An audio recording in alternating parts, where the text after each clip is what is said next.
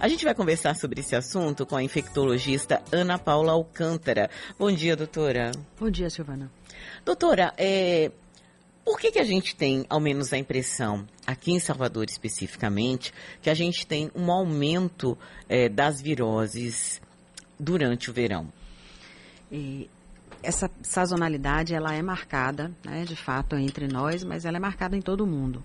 É, aqui em Salvador, em especial, a gente tem o evento do Carnaval, que é uma festa onde a população duplica, triplica, né? E aí encontra-se é, pessoas que vêm de várias partes do mundo e de várias partes do Brasil. Então, quando a gente está aqui numa estação de verão, quem vem de fora vem de uma estação de inverno, muitas vezes, e vem carreando junto, né, um, um, um, alguns vírus que podem até estar assintomáticos, mas que para outras pessoas, na disseminação pessoa a pessoa, contato, né, proximidade, respirando próximo, compartilhando, compartilhando utensílios, bebendo na mesma mesmo copo, mesma garrafa, é, as pessoas se expõem.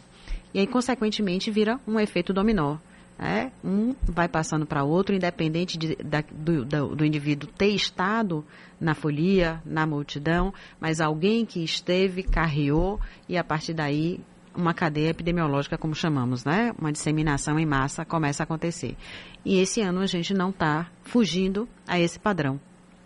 É por isso que a gente tem visto, por exemplo, agora, dia 9 de março, pessoas com os mesmos sintomas de quem saiu do carnaval ou quem estava no carnaval e ficou doente. A rouquidão esse ano foi uma coisa incrível. O que, eu, o que eu vi de pessoas roucas, o que eu tenho visto ontem, ante, anteontem, Bárbara Carino e doutora Bárbara teve aqui é, tava rouquíssima, falou, não sei o que é. Rapaz, ontem eu não levantei da cama.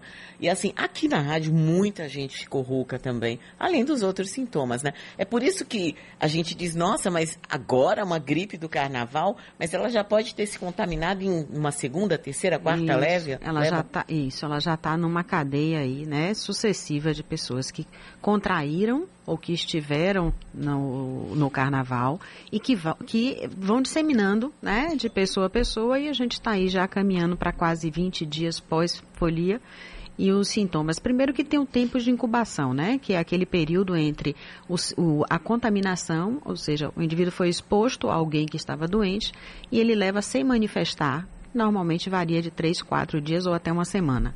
Isso como regra geral. Então, é, esses intervalos a cada pessoa podem se estender e, de fato, chegar né, é, um pouquinho mais tarde.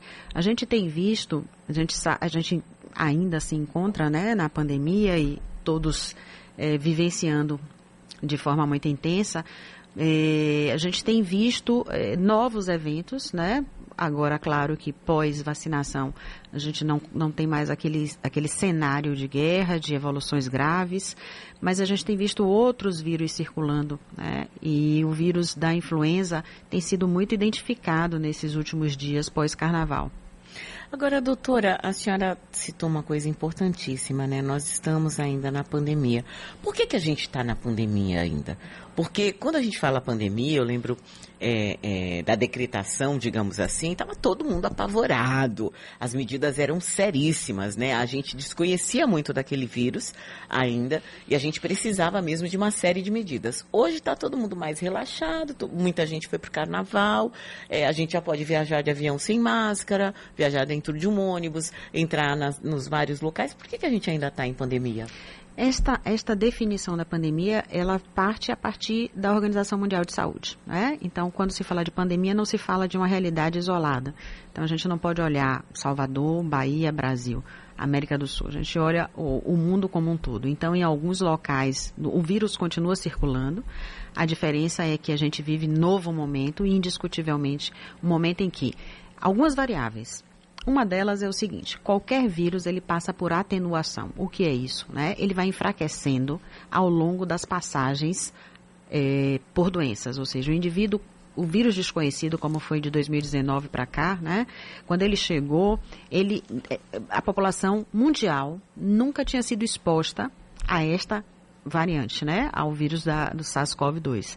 Consequentemente, estavam todos vulneráveis, ou seja, todos fragilizados e é, facilmente se infectavam. A partir daí já começa a haver uma certa atenuação. O próprio vírus, quando ele chega selvagem, ele é mais agressivo.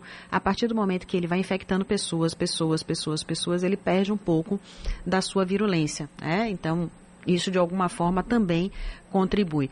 Mas só para não fugir a sua pergunta, a definição é Organização Mundial de Saúde. Então, no momento em que ela é, decretar né, que a pandemia, que não vivemos mais uma pandemia ou uma epidemia, ou seja, o vírus passe a circular de forma endêmica. O que é isso?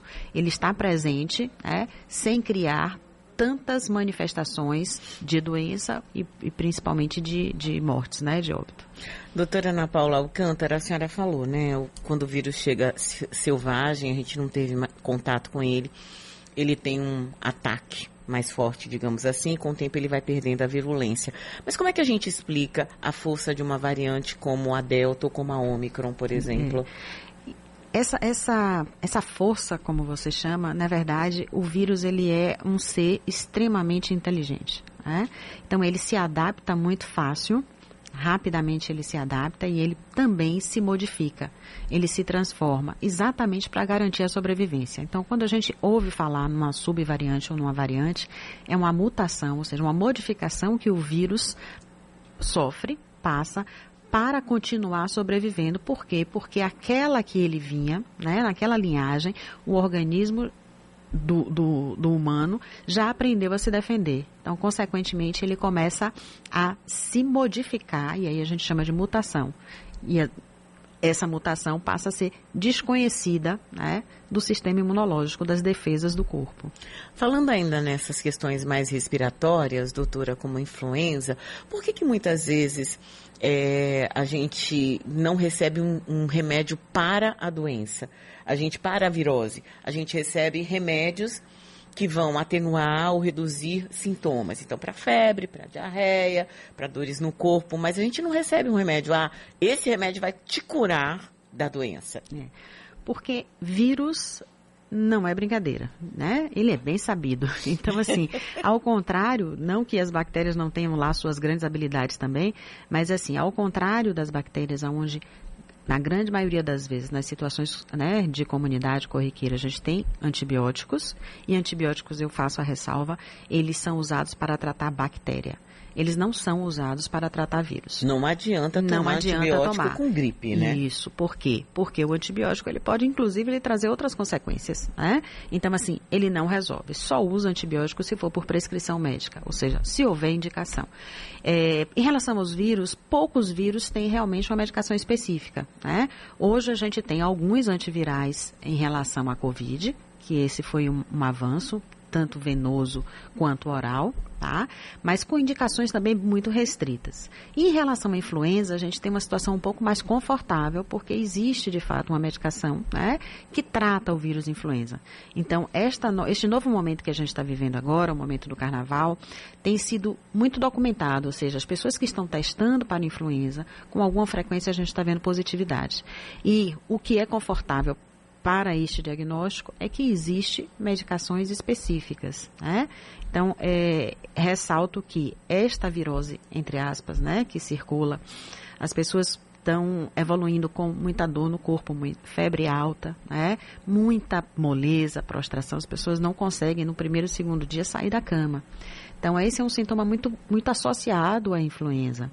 Então, vale a pena procurar um serviço de saúde, principalmente se ela tem alguma condição de base, alguma comorbidade, ou seja, alguma doença associada já prévia, como diabetes, como doença cardíaca, doença pulmonar, né? algum tipo de alteração de imunidade. Tá? Sobrepeso e obesidade, asma. Então, são situações em que, se você tem o acometimento da influenza, vale a pena ser tratado, ou seja, tem indicação medicamentosa. Doutora, por que é? A senhora pegou num ponto assim que eu acho que é importantíssimo e que é, apesar da pandemia, de todo mundo ter virado meio que cientista, ter ouvido muito, a gente entendeu muito pouco. Por que é que, por exemplo, uma pessoa que tem diabetes ou uma pessoa que tem pressão alta corre mais risco ou precisa de uma atenção especial quando pega uma influenza, por exemplo? É, são, é, ou um obeso? É, é vamos começar. O obeso, ele é um indivíduo inflamado, tá? Então, ele já é previamente. O que é inflamado? É, ele já tem uma predisposição a fazer uma resposta inflamatória maior. Consequentemente, se ele tem um estímulo, que a gente pode chamar de um gatilho, e o vírus ou qualquer agente infeccioso pode promover isso, ele vai fazer um quadro mais grave, mais exuberante, porque ele, ele já, o, o vírus já encontra um corpo estimulado a inflamar. Tá? O diabetes ele tem uma situação que é um pouquinho diferente do, do obeso. Você vê que todo o extremo, o, o, caminho do meio é a solução para uma vida né, plena. Todo o extremo ele vai trazer uma vulnerabilidade. No obeso, a gente está falando de um estado pró-inflamatório prévio, ou seja, ele inflama mais. É, o, o, o diabético, ele, pelo contrário, o sistema imunológico dele é menos potente para vencer essa guerra. Porque, na verdade, às vezes a gente diz assim, então, ele, consequentemente, se ele adquire um vírus ou uma infecção, ele tende a ter uma evolução ou mais grave ou mais arrastada, né, de controle mais difícil, tá? As pessoas que têm comorbidades outras, como hipertensão, como diabetes, né?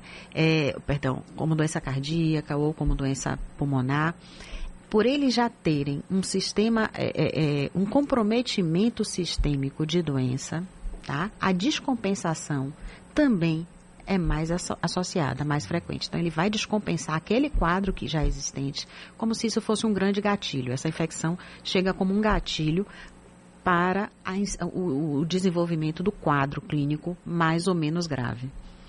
Tá aí, né? Bora prestar atenção. Quero agradecer aqui a infectologista doutora Ana Paula Alcântara pela aula. Obrigada, viu, doutora? Bom Prazer. dia. Bom dia.